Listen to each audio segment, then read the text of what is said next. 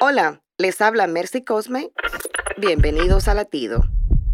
Los niños son ignorantes, obstinados y no se convertirán en santos por ellos mismos.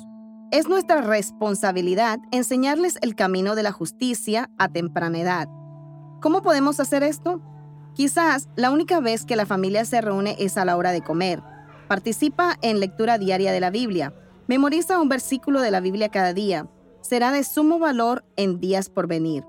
Discuta brevemente la escritura que leyó. Y si el niño no sabe leer, déle la oportunidad de preguntar y responder preguntas sobre la escritura leída.